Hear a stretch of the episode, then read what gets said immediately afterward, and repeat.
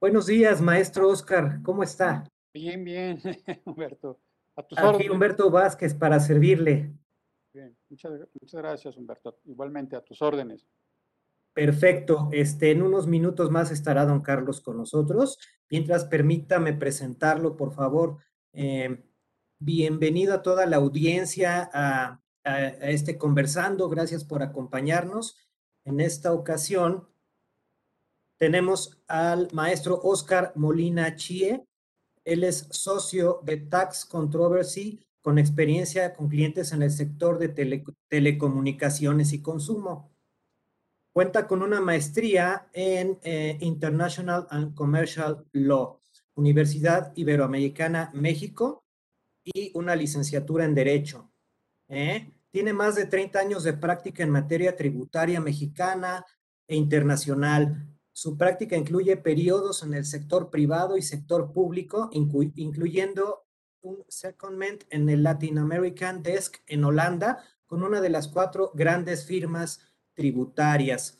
En cuanto a su actividad profesional, fue administrador general de grandes contribuyentes en el SAT, formó parte del SAT de 2013 a 2018, fue subprocurador fiscal federal de amparos en la Procuraduría Fiscal de la Federación, Secretaría de Hacienda eh, del 2005 a 2012, titular en los juicios en la República Mexicana en la, en la que estuviera involucrado el secretario de Hacienda y Crédito Público. Eh, también estuvo en el Servicio de Administración Tributaria en la, como administrador central de lo contencioso de grandes contribuyentes, de la Administración General de Grandes Contribuyentes. Part, eh, formó parte en Chévez, Ruiz Amarripa y, compañía como, socio en el Departamento de Impuestos. Estuvo en KPMG México como supervisor, gerente senior durante el periodo de octubre de 96 a marzo de 97. Bueno, el maestro cuenta con una amplia experiencia en temas eh, tributarios. Eh, pues le damos, maestro, la más cordial bienvenida.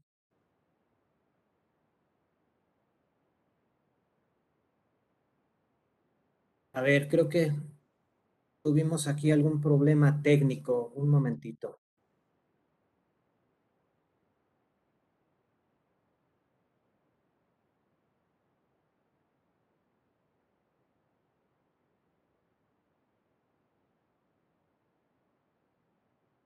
Vamos a ver qué pasó.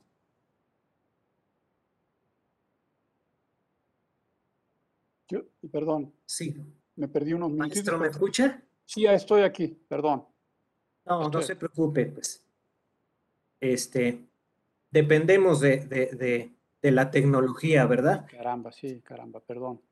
Bueno, no se preocupe, maestro, pues bienvenido al, al conversatorio del día de hoy y pues le, le cedo los, los micrófonos. Sí, muchas gracias, Humberto. Antes que nada, muchas gracias a la plataforma de la institución Orozco Felgueres por permitirme pues, hacer una breve presentación eh, del tema que me, que, me, que me invitaron y que accedieron tan amablemente a que yo presentara. ¿sí?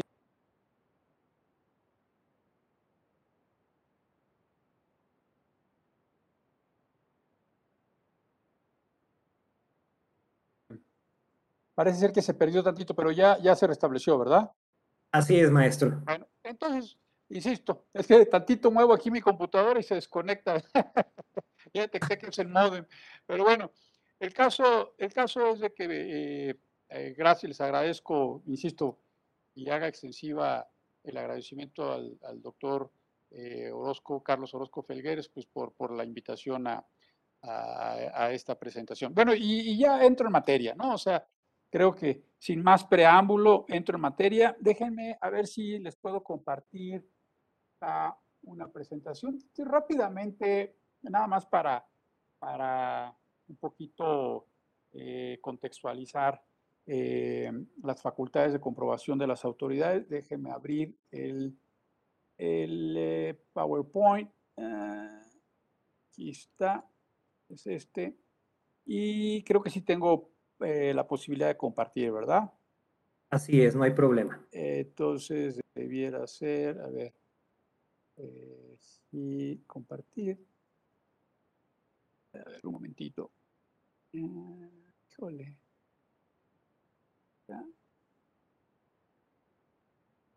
No sé. No, no, sé, algo. Bueno, creo que no me, no me, lo, no me permite eh, compartir. Este, Hay un cuadrito abajo que sí, dice, que dice compartir, pero me manda a otras cosas. Me manda me manda, a ver, no me manda otras cosas. No me manda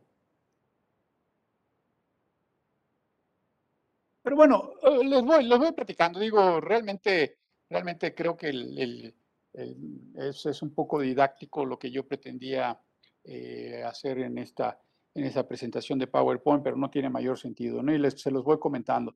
Como ustedes saben, las, las facultades eh, establecidas en el Código Fiscal de la Federación para, para el ejercicio de facultades de comprobación de las autoridades fiscales, pues está lo que es la revisión de dictámenes, eh, Después están ya las visitas domiciliarias, lo que se llama la revisión de gabinete. Eh, hoy en día también ya se contemplan las revisiones electrónicas y una, una facultad, una, una, facultad de comprobación de las autoridades fiscales muy específicas, pues son las visitas de verificación, ¿no? Además, también ya hoy en día las autoridades fiscales tienen otras, otras facultades también ya un poquito más más eh, con fines muy específicos, como son las facultades del 69B para operaciones inexistentes o 69B bis para aquellas operaciones que implican eh, la comercialización de pérdidas fiscales en una forma que se considera son ilegales, ¿no? Esas, esas son las facultades de comprobación, eh, las generalmente con, con, las, que, las que usa las autoridades para para lo que le llaman internamente los métodos de revisión, vamos a decirlo así, profundas, ¿no? Eh, déjenme decirle que estas no son las únicas, tiene otras, o sea, desde aquellas típicas que tiene la autoridad para revisar en las declaraciones, eh, pues las, la, información, los cálculos, ¿no? Tiene esa facultad para revisar, hacer observaciones, corregir o pedir que se corrijan, ¿no? Y, hoy en día, con todo este tema ya de, del Internet y de la tecnología, pues ya tiene también las facultades para revisar los CFDIs, las discrepancias de los CFDIs y en un momento dado, pues la cancelación de los sellos digitales que impide que una empresa eh, continúe al menos temporalmente con la emisión de los comprobantes fiscales, que es una super herramienta de, un, de una efectividad para atraer al contribuyente a, la mesa, voy a llamarlo así, de una efectividad tremenda, ¿no? Y, de estas, déjenme decirles, de estas facultades de comprobación, eh, ¿qué, es lo, ¿qué es lo que yo pretendo? O sea, les quiero enumerar las facultades de comprobación y les quiero enmarcar lo poderosa, las herramientas tan poderosas que, con las que cuenta hoy el, el Servicio de Administración Tributaria.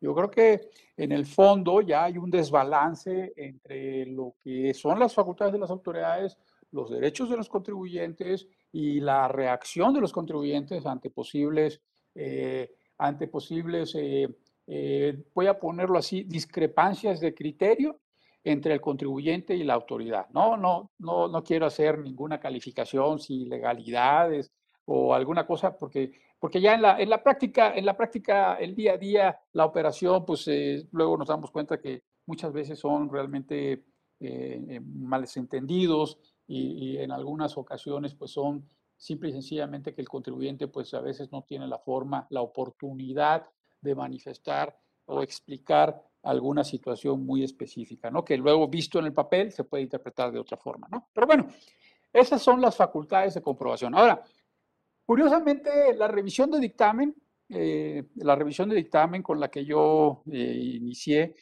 no es exactamente una facultad de comprobación. O sea, la revisión de dictamen inicialmente, creo que en, alguna ocasión hice yo el análisis y, a lo mejor con el, me puedo equivocar, pero esto ha de haber sido a mediados de los 70 que se estableció la revisión de los dictámenes. Y un poquito, un poquito la, la, idea que venía detrás de la revisión de dictamen es de que eh, las autoridades, las autoridades encontraron a un auxiliar que pudiera hacer una revisión previa del contribuyente y, de esta revisión previa pues ya se filtraran muchas cosas que, se podían detectar eh, tempranamente, ¿no? Eh, déjenme también, eh, esto quiero decir, el, la revisión de dictamen, incluso hasta jurídicamente, se considera que cuando se está revisando el dictamen aún no se han iniciado las facultades de comprobación con el contribuyente, es nada más con el contador público, ¿no? Pero, pero también para contextualizar este, este tema del dictamen, y creo que tengo que hacer un paso hacia atrás y tengo que empezar diciendo que nuestro código fiscal establece el principio de la autodeterminación de las contribuciones. O sea, el Código Fiscal de la Federación establece un principio que corresponde a los contribuyentes autodeterminarse las contribuciones, ¿no? O sea, ellos hacen su propio cálculo y esto, esto aunque parezca una cosa, ah, caramba, pues eso, o sea, pues es, es, lo normal, ¿no? No, bueno, no, así nunca fue, no, no todo el tiempo fue así. O sea, durante mucho tiempo, eh, yo recuerdo los 70, o sea, estaba yo muy chico, pero veía yo, mi abuelo que tenía un negocio, que para pagar sus impuestos él tenía que acudir a la oficina de Hacienda y llevaba ya sus formitas en donde hacía sus cálculos, ¿no? Y ya el funcionario de la Oficina Federal de Hacienda, de, Hacienda, eh, pues le daba, le daba una validación a los números para que hiciera el pago de los impuestos. Entonces, eh, no necesariamente este principio de autodeterminación ha existido, sino ah, eh, inicialmente así quien hacía el cálculo era la autoridad, era la que te hacía el cálculo, te decía cuánto tenías que pagar y, conforme fue creciendo la economía, desarrollándose la economía, pues ahora sí se fue estableciendo este principio de autodeterminación de las contribuciones, lo cual pues es más eficiente, ¿no? O sea, nunca va a haber funcionarios suficientes pues para calcularle los impuestos al contribuyente, ¿no? No obstante que ya hoy en día con los CFDIs pues sí, ya hay un software que puede hacer ese cálculo, como sucede, por ejemplo, en el impuesto sobre la renta precargado de las personas físicas, que prácticamente el sistema, el programa nos hace el cálculo de nuestros impuestos, ¿no? Siempre en la medida en que las retenciones y todas las, todas las, los FDIs de ingresos, pues estén en el sistema, ¿no? En la medida en que no estén, pues obviamente no, no se va a poder hacer el cómputo correcto, ¿no? Pero bueno, ese es el principio de autodeterminación de las contribuciones. Entonces, eh, Curiosamente, de las facultades de comprobación previstas en la Constitución, solamente está el de la, visita domiciliaria, ¿no? El artículo 16 constitucional, en la fracción 16, si mal, párrafo 16, si mal no recuerdo, ahí establece el principio, que regula eh, la, la, intromisión de las autoridades fiscales eh, para efectos de verificar que el contribuyente ha cumplido con sus obligaciones fiscales. ¿no? Es una de las pocas eh, excepciones para la intromisión del domicilio, el que se pueda hacer para verificar si ha cumplido eh, con sus obligaciones fiscales y a efecto de verificar su contabilidad y sus papeles. ¿no? Eh, si ustedes ven todos los precedentes de la Corte, la Corte ha sido, ha sido muy ha sido muy consistente con el tema de la intromisión del domicilio. ¿no? El domicilio es sagrado y ha establecido unos parámetros constitucionales pues muy severos, ¿no? que se tienen que respetar para poderse introducir en el domicilio de un contribuyente. En algún momento lo quiso hacer también respecto de la, de la contabilidad del contribuyente, los papeles de trabajo, ¿no? Porque así habla la Constitución. Sin embargo, creo que no ha llegado a ese, no ha llegado a ese sobre todo cuando los papeles de trabajo se revisan en el domicilio de la autoridad, no ha llegado a ese rigorismo que es la intromisión en el domicilio, ¿no? Y, también tiene un sentido, ¿no? La intromisión del domicilio, pues está regulada en muchos derechos, por ejemplo, en la, en, la, Carta de los Derechos, eh, en la Carta Interamericana de los Derechos Humanos, pues ahí está, tiene toda una serie de reglas, ¿no? Para, precisamente para la afectación de la privacidad de los contribuyentes en su domicilio, ¿no? Entonces, eh, de las facultades de comprobación, pues tenemos la revisión de dictamen, la, visita domiciliaria, ¿no? La visita domiciliaria que, como yo les decía, está regulada constitucionalmente este, y hay una, toda una, normatividad de, cómo se debe de conducir esta visita domiciliaria, la revisión, ya la revisión de gabinete. Esta revisión de gabinete también para que se, para que se entienda es, eh, las empresas cuando van creciendo y se van haciendo más complejas, pues ya no pueden controlar la empresa, pues el, dueño del negocio, ¿no? Ya no lo puede controlar así con una forma muy simplista. Conforme va creciendo, pues se va, va siendo necesario llevar controles más específicos, porque no puede estar en todos los lugares el, el dueño de la empresa, ¿no? Tiene que hacerse de personal profesional que lo vayan ayudando y también pues para efectos de monitorear desde un punto de vista de los resultados de la empresa, pues va, va, va, va estableciendo una contabilidad que tiene que ser eh, eh, emitida conforme a ciertos principios que van a garantizar que la contabilidad es fiable, ¿no? Entonces, en estas empresas que van creciendo y su contabilidad es fiable, pues ya no hay necesidad de ir al domicilio de la empresa para revisarlas, ¿no? O sea, digo, en una empresa chica, pues sí puede ser que pueda llevar doble contabilidad o puede ser que cuando yo llegue a, una empresa chiquita, y, estoy pensando que es una empresa chiquita, ¿no? Este, puede ser que su contabilidad diga una cosa, pero pues yo físicamente al meterme a la empresa, pues vea otra cosa, ¿no? O sea, me dice que su inventario tiene cinco cajas de, X productos y yo veo su bodega y está llena de productos, ¿no? Porque quizás los vende en efectivo, no deja, no, no, no, no, no, los, no los incorpora en su contabilidad y los puede controlar y eso pues hace que pues este, para, para, para verdaderamente supervisar a ese tipo de contribuyentes, pues sí sean necesarias las visitas domiciliarias. De hecho, si ustedes ven, eh, entre los grandes contribuyentes, que son aquellas empresas de más de 1.400 en promedio, un poquito más de 1.400 millones de pesos de ingresos, y un no gran contribuyente, generalmente a los no grandes contribuyentes generalmente hay visitas domiciliarias y al revés, a los, a los grandes contribuyentes o empresas bien organizadas con una contabilidad fiable, eh, generalmente son visitas de gabinete, ¿no? Luego, a partir de, de 2014, a partir de 2014 se incorporó en el, en el Código Fiscal de la Federación las revisiones electrónicas. Es una herramienta superpoderosa que tiene el Servicio de Administración Tributaria que creo, creo que todavía no despega su utilización, ¿no? Aparentemente, aparentemente no se ha podido utilizar, uno por los amparos en contra de la contabilidad electrónica, que muchos contribuyentes eh, obtuvieron suspensión y hasta el día de hoy, a pesar de ya que han transcurrido y ya está fallado todos estos asuntos, todavía no se cumplimentan algunas sentencias o están en proceso o no se fallan, en fin, tienen algún, alguna, algún tema tiene que no, todo, no, no todos están ya en la contabilidad electrónica, ¿no? Pero, pero esto es una, la, contabilidad electrónica parte del principio que se hizo en su momento cuando ya los FDI se hicieron obligatorios, ¿sí? parten del principio de que pues prácticamente ya el SAT tiene toda la información, ¿no?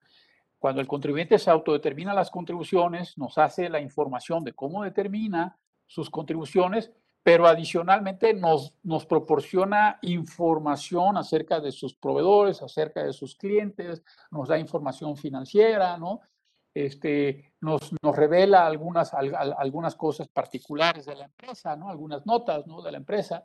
Y, y, y, con, esa, con, esa, con esa información con, y, esto con los FDIs, que pues ahí están prácticamente las operaciones de compra, venta de las, de las empresas, ¿no? Y, otras cosas más, como la nómina o otras. Ahora, ahora ya con los complementos, con los complementos de los FDIs, pues eh, el, SAT tiene mucha información y de, y, de, su base de datos, de su base de datos, de la exploración de sus bases de datos, de, también de quizás de, compaginarlos con ciertos software y programas que tiene el Servicio de Administración Tributaria, puede con cierta certeza saber, saber que el contribuyente está omitiendo, está incurriendo en alguna omisión.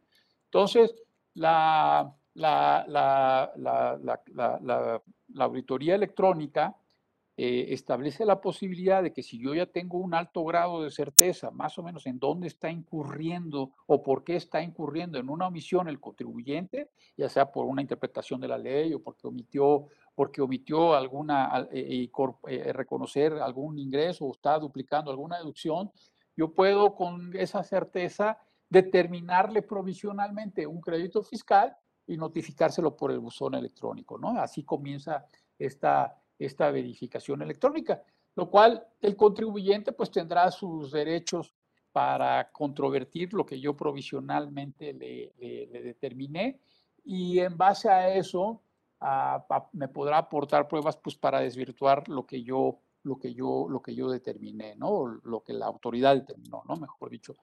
Este, si es convincente, pues se, se, se revocará lo que se determinó provisionalmente y al contrario, si los elementos que se aportaron no son suficientes, pues se confirmará la determinación provisional para efectos de que el contribuyente eh, interponga los recursos para poderse defender, ya sea recurso de revocación o directamente el juicio de nulidad, ¿no?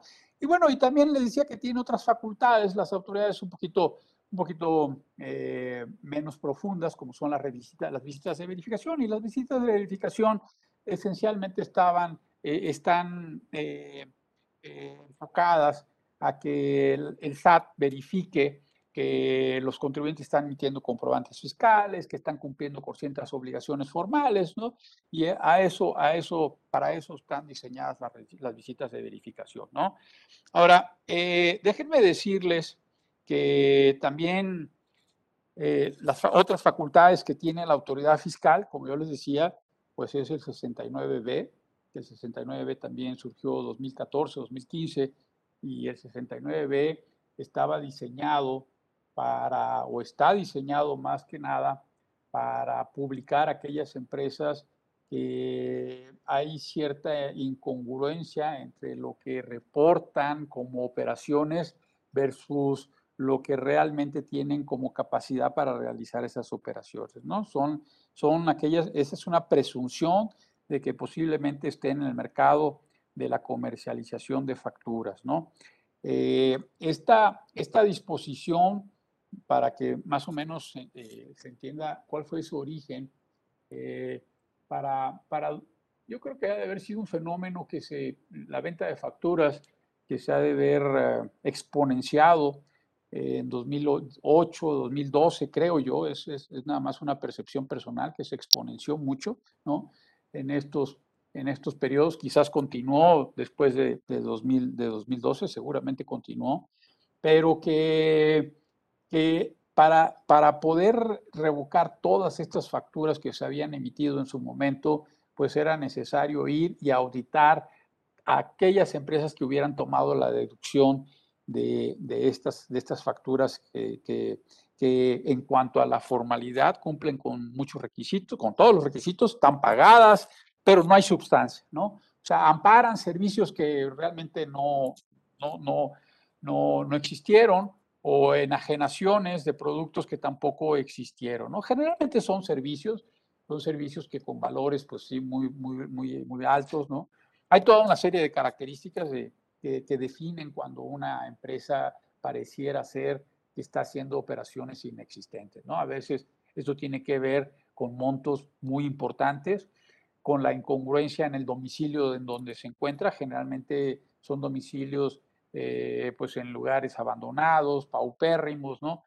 Y que no tienen nada que ver con los montos que se están facturando, ¿no? Los accionistas de las empresas también no, no, no hay congruencia entre los ingresos que facturan las empresas donde son accionistas versus lo que, lo que ellos, ellos ganan o reportan como ingresos, ¿no? Que luego muchas veces hasta están no localizados, ¿no?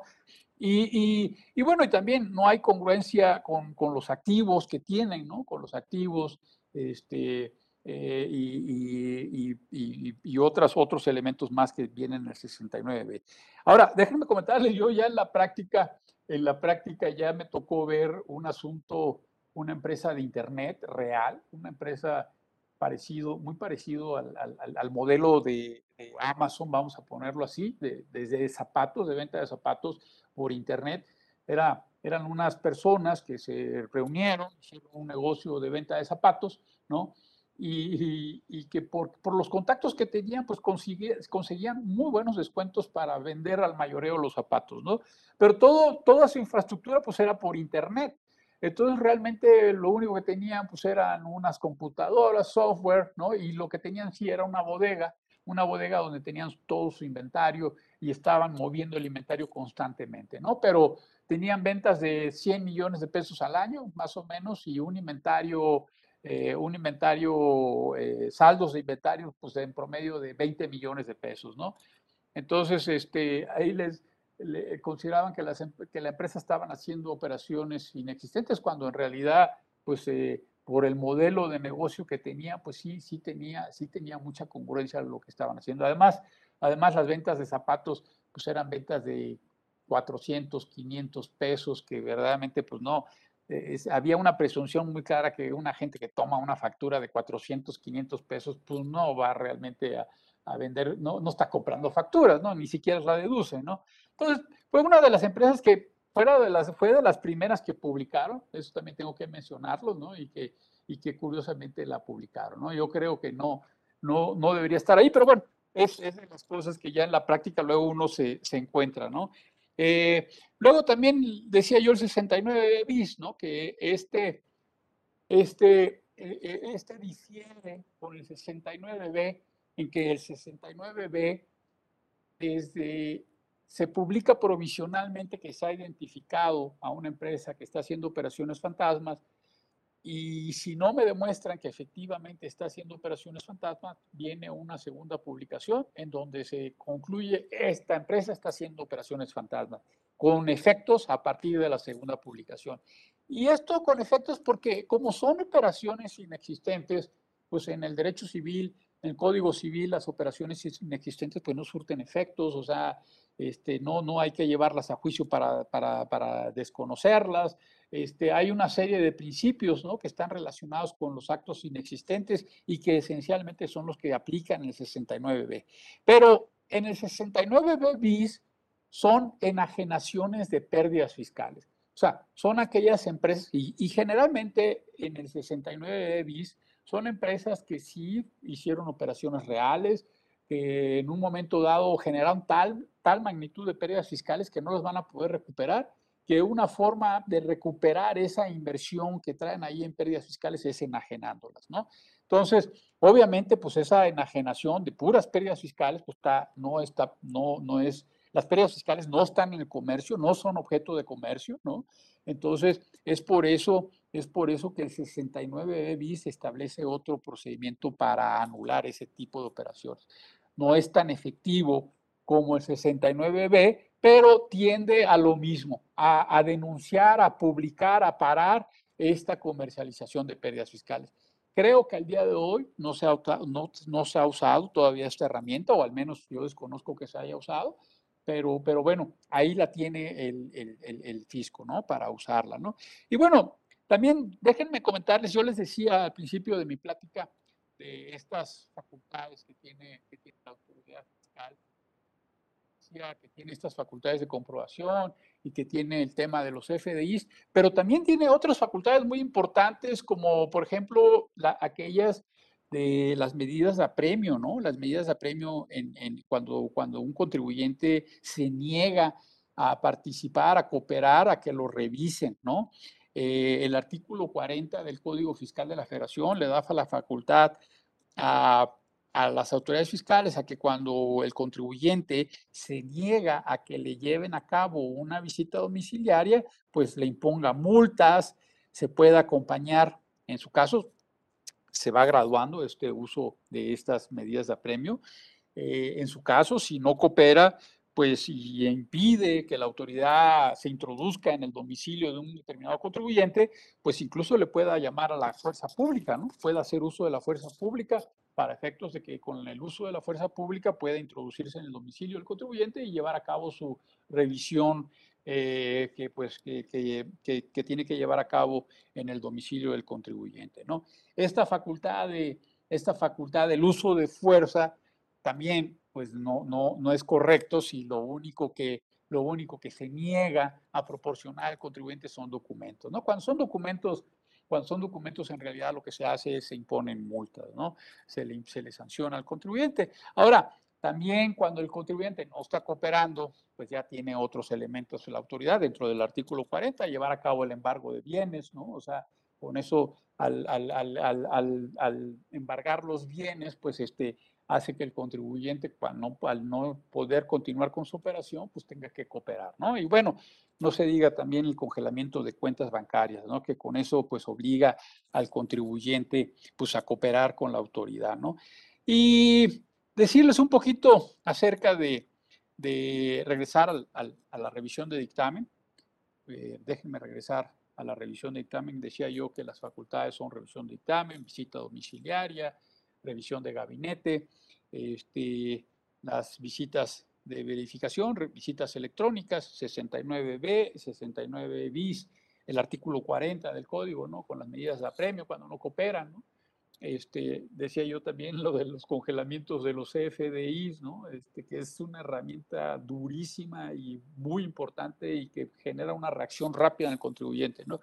Pero bueno, la, la, la, revisión de dictamen, bueno, la tiene que llevar a cabo un contador público, ¿no? Decía yo que, explicaba yo que la revisión de gabinete, de, dictamen, pues eh, obedece a que ante lo limitado de, de poder llegar a todos los contribuyentes, esto se le pide el auxilio a un tercero para que apoye a la autoridad y revise, haga una revisión previa del contribuyente, ¿no?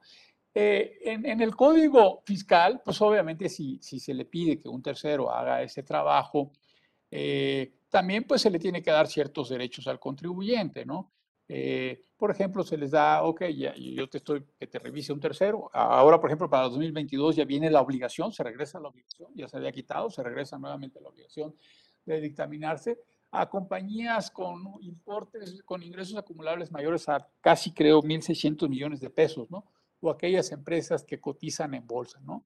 Las empresas que cotizan en bolsa van a estar obligadas a, presentar un dictamen elaborado por un contador público pues el contador público se tiene que ajustar a todas las normas, principios de auditoría, ¿no? Tiene que rendir un informe realmente y tiene ya, ya también, tiene ahora, se modificó el código penal, el, código fiscal, pues para establecer ciertas sanciones a aquellos, aquellos eh, contadores públicos que, no, no, no, no reporten alguna irregularidad que detecten cuando están haciendo las auditorías para efectos de reflejarla en el informe que tienen que rendir, ¿no?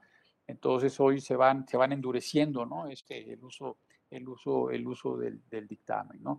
Eh, cuando, cuando se revisa un dictamen, generalmente se revisan papeles de trabajo, los contadores por norma, por, por cuestión de confidencialidad, por muchas cuestiones de control, generalmente no conservan los documentos eh, los documentos que revisaron, sino hacen sus papeles de trabajo, toman sus notas, ¿no?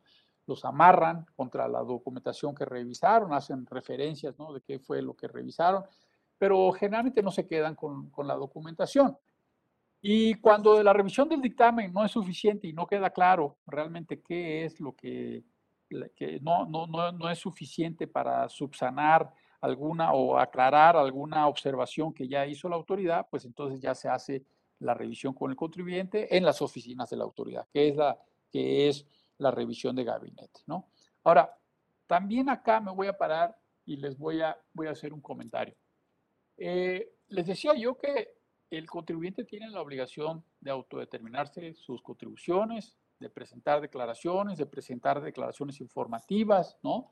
Y toda esa información la recibe el Servicio de Administración Tributaria tiene una base de datos donde la, administra, la ve, tiene ciertos programas en donde detecta discrepancias, hace, hace sus revisiones ya con su experiencia, ¿no? con la experiencia acumulada de años, pues ya saben más o menos algunas cosas que pueden, pueden dar indicios de que hay ahí alguna planeación fiscal, alguna omisión, alguna duplicidad, y, empieza a, a generar alertas alertas dentro de los sistemas de los software que tiene ya la autoridad, ¿no?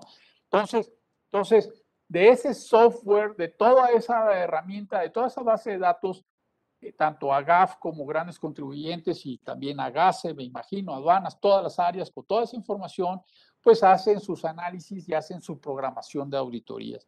Generalmente en la programación de auditoría, pues ya más o menos se ven los temas que creen que pudiera haber ahí alguna omisión, pues hay algo ahí que les indica algo que no se aclara.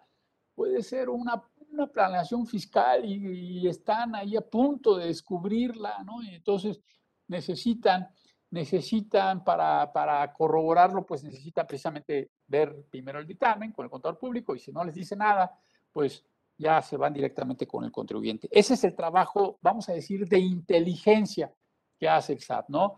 Hay las áreas de programación o incluso hay toda una, hay un área de análisis de, datos, ¿no? de datos macroeconómicos, macros, que también hace eh, una programación muy, muy eh, desde una perspectiva muy amplia y que también le suministra esas, esas discrepancias a GAF o a grandes contribuyentes para que lleven a cabo sus auditorías, ¿no? Y ya, bueno, también las propias áreas de auditoría, eh, por experiencia, por conocimiento, por detectar, ¿no? Algunas operaciones muy comunes, muy repetitivas, pues también las, cuando, cuando ven a algún contribuyente, sobre todo de algún tipo de actividad, dicen, estos seguramente están haciendo esta planación fiscal, pues ya también de ahí se hacen estas programaciones.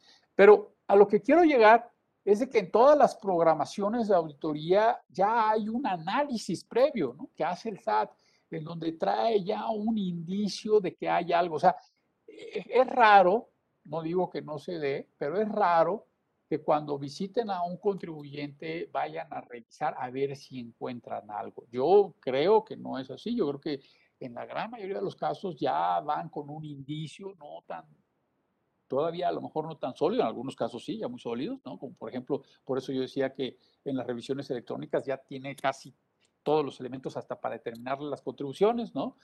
Y, este, y en base a eso es de que, eh, de que van y revisan, pero no van a, a, ver qué encuentran. Es raro, yo creo que es raro eso, ¿no? Eh, y bueno, eso es la revisión del de dictamen. Les decía yo también de la revisión ya de, de, auditoría, que es la que está reglamentada en la Constitución. Pues ahí tienen la jurisprudencia, la Corte ha dicho que también en la auditoría se tiene que cumplir, eh, cumplir con ciertos ¿no? como es como es este, pues, tener una orden de visita, que la orden de visita me señale específicamente qué lugar es el que van a revisar, ¿no? que vaya dirigido, no se puede poner los nombres. Antes, antes acostumbraban a emitir órdenes de visitas y ya el visitador llenaba a quién iba dirigida el contribuyente. Hoy en día ya por jurisprudencia de la Corte eso no está permitido, ¿no? Salvo en las visitas, en las revisiones de verificación de mercancías, pero en las visitas domiciliarias tiene que venir dirigida al contribuyente en el domicilio registrado, ¿no? Este, y dirigido a él específicamente, ¿no? Los, los, los, los, visitadores pues también se tienen que identificar con las identificaciones oficiales para demostrar que son trabajadores de la Secretaría de Hacienda, tal como lo ha dicho la Suprema Corte de Justicia, ¿no? Ahora, eh, eso, eso es pues por lo que hace a las facultades de comprobación. Ahora, eh, Humberto, no sé si quieras aquí que hagamos algún paréntesis, porque ya voy a pasar al punto que quiero hacer de todo este tema de las, de, las, de, los de las facultades de comprobación. No sé si quieras aquí que paremos, si hay alguna pregunta o concluyo. Bueno, una pregunta, maestro. ¿Por qué tantas facultades? bueno, sin duda, sin duda, sin duda, todo esto obedece, obedece pues a que el contribuyente, eh, siempre el contribuyente tiene, tiene mayor información, o sea, pues imagínate, o sea, eh, yo siempre he dicho que la autoridad luego está en desventaja, ¿no?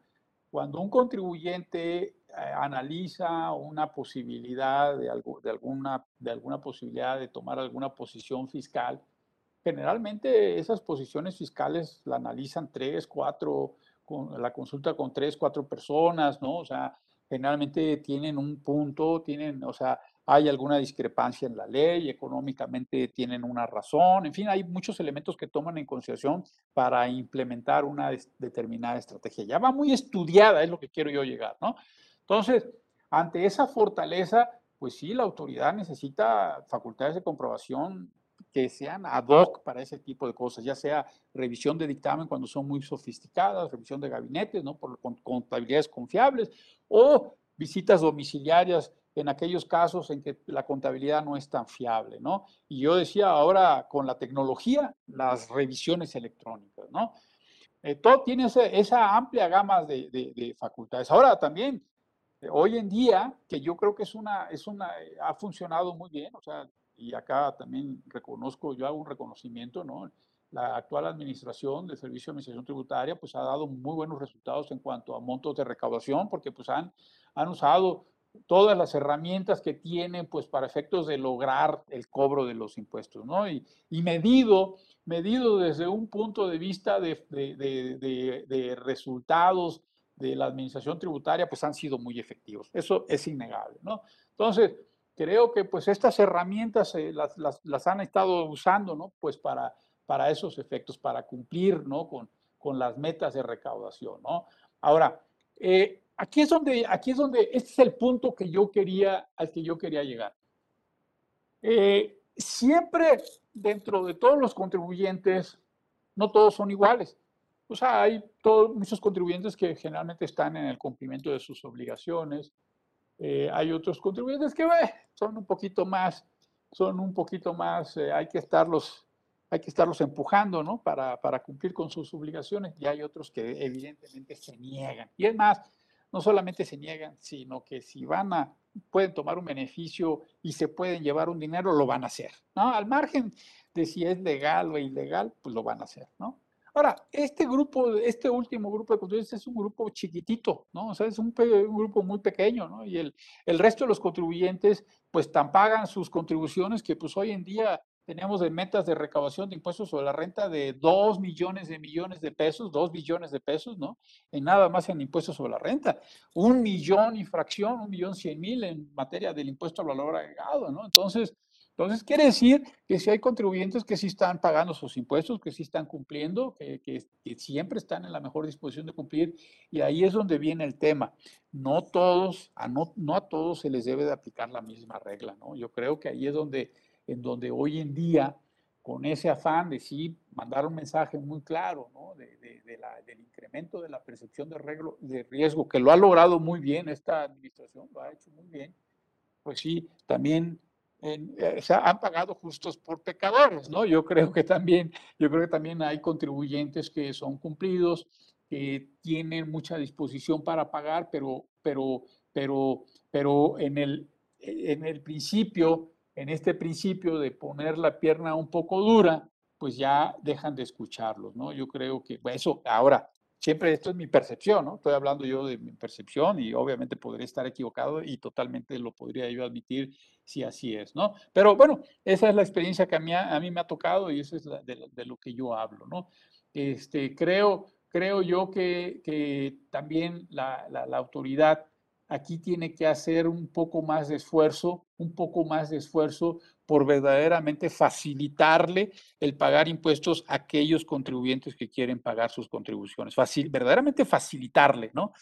O sea, me queda claro poner la pierna dura con aquellos que, que por algún motivo eh, se niegan, o sea, son, son más eh, reacios ¿no? a cumplir con sus obligaciones, eh, como, como debiera ser, pero hay otro grupo, hay otro grupo que pues vienen pagando y van bien y no, no veo yo, por ejemplo, para 2022 disposiciones que verdaderamente los premien, los faciliten, se les reconozca ese cumplimiento, ¿no? Tan cumplen que, insisto, ¿no? Ahí están, dos millones, dos millones de millones de pesos eh, presupuestados en la ley de ingresos para, para 2022 y más de un millón de millones de pesos para el impuesto valor agregado para 2022, ¿no? Entonces, esas son donde, donde, yo, creo, donde yo creo que se debe observar. Eh, la OSD, por lo que hace a los grandes contribuyentes, hizo un trabajo, un trabajo denominado el cumplimiento cooperativo. En ese trabajo del cumplimiento cooperativo eh, tiene toda una serie de estrategias con, que del análisis de muchas agencias tributarias eh, se dieron cuenta de cómo, cómo enfocar a, a, las, a, a, los grandes contribuyentes, porque son muy, los grandes contribuyentes son, o sea, es, es un tema económico, ¿no? O sea, son, son, son constantes porque económicamente participan de muchas características muy similares, son grandes, son organizados, son empresas triunfadoras, son, o sea, son, son verdaderamente eh, punta de lanza en materia, de, en materia de comercialización, de comercio, todo eso, ¿no? Entonces son muy comunes. Y, por ejemplo, eh, se, dieron cuenta de, por ejemplo, auditarlos en tiempo real, o sea, este, es más fácil cobrar eh, los ejercicios más tempranos que los ejercicios más viejos, ¿no? Yo le decía, yo, yo, yo he visto, ¿no? Yo he visto que cuando se revisan, cuando se revisan ejercicios muy antiguos, eh, la, la, decisión para irse a juicio prácticamente ya está tomada. Y les voy a decir por qué. El, puede ser que el, el, el CFO, el, director de finanzas, de cuando se implementó una determinada planeación fiscal, ya no está en la empresa, ¿no? Ya, ya se fue, la hizo hace cinco años, la hizo, la dejó, ahorita ya la detecté, la estoy fiscalizando y en este momento, en este momento le estoy pidiendo al actual director de finanzas que, que, que, la reconozca en su estado de resultados. Hay que tomar en consideración que a los directores de finanzas les pagan sus bonos, generalmente sus bonos, todo eso, en forma a los resultados de cuando ellos son directores de finanzas. Entonces, hacer, pasar por resultados una, una operación que hizo hace cinco años otro director de finanzas, ¿no? Pasarlo por sus resultados, pues no, no va a ser una decisión muy fácil, ¿no? Porque les va, a, les va a disminuir, digo, entre otras cosas, sus bonos, ¿no? Y además que él es el que tiene que enfrentar a la junta, ¿no? De, de accionistas, ¿no? A la asamblea de accionistas diciéndole, oye, pues, ¿qué creen? Vamos a afectar resultados, ¿no? Este, y, y además con el tema de que pues hay cinco, cinco firmas que avalaron que esa planeación fiscal pues era correcta. Yo no estoy diciendo con esto, ah, bueno, entonces ya perdónenlo, ya déjenlo. No, no, eso no quiere, no quiere decir eso, sino que la estrategia entonces tiene que ser, porque el tiempo, para, precisamente para lograr una mejor recaudación, para ser más eficiente, tiene que venirse a tiempo real. En tiempo real, cuando yo identifico que es un contribuyente que realmente es consistentemente está haciendo planeaciones fiscales, ahí sí ya me voy hacia atrás, ¿no? Ahora sí empiezo acá y me voy yendo hacia atrás, pero si es un contribuyente que realmente es un contribuyente cumplido, que generalmente su contabilidad está, eh, es fiable, su, sus obligaciones fiscales es, es relativamente bien cumplido, pues entonces yo creo que ya no hay la necesidad de irse hacia atrás. Eso, eso es lo que, lo que yo creo, ¿no? Insisto, y es un tema, y eso además tampoco no es algo que yo me esté inventando y que a mí se me ocurrió, ah, pues ya se me... No, no, no, es algo que dice la OSD, ¿no? Es algo que dice la OSD con el tema este del cumplimiento cooperativo. Y bueno, y ese era esencialmente pues el, el tema de, de, ir por este viaje de las facultades fiscales para llegar a esa conclusión, ¿no? Creo que ya la autoridad fiscal tiene unas herramientas superpoderosas, hoy no, es innegable. Eh, digo, le quitaron, le quitaron el tema penal de la prisión preventiva, ¿no? Este, con la declaratoria que hizo la Corte. Pero bueno, ya con esa era la puntilla, esa era la, esa era la, era la herramienta con la que cerraban el círculo. Se, se la quitaron, se la quitaron. De, de, hecho, de hecho, por eso surgió, surgió el 69. Muchos, muchos creen que el 69B se hizo sin pensar. No, no, no, el 69B se hizo precisamente porque no existía ya la prisión preventiva con la reforma que se hizo, la reforma al sistema penal acusatorio que se hizo.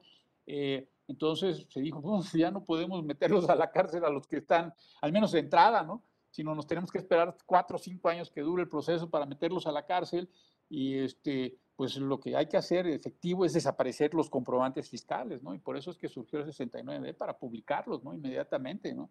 Porque pues no, no podíamos esperar a que pues, iniciaran el procedimiento penal y hasta después de cinco años hubiera consecuencias. No, había que, de, de, de entrada, había que cancelar esos, esos comprobantes fiscales y por eso surgió el 69 para publicarlos y cancelarlos. Pero bueno, eso es lo que yo les quería compartir, Humberto, y este, pues estoy a tus órdenes para cualquier punto. Yo me tengo que ir a, la, a, la, a las dos en punto, mi estimado Humberto, entonces estoy, estoy a tus órdenes. Pues ya por último, maestro, para que este, quedemos con todo esto muy claro, ¿no? Este, ¿Cuál sería su diagnóstico de las publicaciones que hace el SAT? ¿Del 69B? Bueno, mira, generalmente, eh, por regla general son acertadas, o sea, generalmente de las publicaciones que hace eh, la Secretaría de Hacienda eh, en, en, las bases de datos, pues eh, se refleja que son, que hay ciertas incongruencias entre los ingresos que declaran con los activos, con el personal, no tienen empleados, o sea, sí hay una presunción muy clara de que están, de que, de que están haciendo operaciones inexistentes, ¿no? Este, es raro se llega, yo les contaba este asunto de la empresa de internet, ¿no? Que sí, sí me, ya, me, ya me tocó ver un caso real. Ahora, ahora también era, era una empresa que yo, o sea, en primer, en primer plazo, yo, no sabría por qué estaría ahí publicada. Yo les decía, era una empresa que, vendía, o sea, zapatos, su facturación era tarjetas de crédito. O sea, eran pagaban con tarjetas de crédito porque era por internet. Los montos eran de 400 y creo que la máxima facturación eran 5 mil pesos. No eran, nadie tomaba la deducción de eso, eso no es deducible, nadie compraba los zapatos para tenerlos como inventario, ¿no? O sea, este, y si los hacía, pues era, era en el mercado informal. Entonces, este, como que había muchas características para no publicarlo. Tenía, tenía en el balance un inventario, un, saldo de, inventarios de 20 millones de pesos, ¿no? Aunque sus ingresos anuales eran 100, pero yo creo que tiene mucha lógica por la rotación que tenía de sus inventarios. Había muchos elementos para no publicarlos, ¿no? Este, pero sin embargo salió publicada esta empresa, ¿no? Entonces, eh, yo creo que generalmente es acertada las publicaciones y son raras aquellas publicaciones que realmente no tienen una razón de estar ahí, ¿no? Yo creo, yo, eso, es, eso es lo que yo he percibido, ¿no? Esa, esa es mi respuesta, mi estimado Humberto. Muchísimas gracias, maestro. Eh, pues agradecemos mucho, le agradezco a nombre del Instituto Orfe, a nombre del maestro Carlos Orozco, que haya estado participando con nosotros. Eh, seguramente él se comunicará con usted para agradecerle eh, su participación. Y, bueno, pues no queda más que despedirnos, pero antes quiero presentarle un reconocimiento que le hacemos por su participación. Se lo, se lo vamos a enviar vía electrónica, ¿sí? Muchas gracias. Está. Les agradezco mucho, Humberto. Y un abrazo para, para el doctor Orozco Felgueres. Claro que sí, maestro. Este, seguramente estará en contacto con usted. Y pues muchísimas gracias, gracias a todos por participar. Y fue un honor tener su, su interés, esta interesantísima plática. Y pues a ver cuál será el futuro de estas facultades de la autoridad, maestro. Sí. Y quiero, quiero agradecerle a todos los que se dieron, se dieron eh, la cita aquí en este, en este pues en este foro, ¿no? Les quiero agradecer que me hayan escuchado y pues, y pues ya eh, veo algunos nombres ahí conocidos, a Adri Tejo, a mi, querida Adri Tejo, pues ya, la, ya habrá el, momento de saludarla personalmente. Pues hasta luego y muchas gracias, Humberto. Los, esperamos en el siguiente conversando, el siguiente miércoles con otro tema interesante. Muchísimas gracias, maestro, y estamos a sus órdenes. Claro que sí, Humberto, hasta luego. Bye. Gracias a todos, hasta luego. Buena tarde.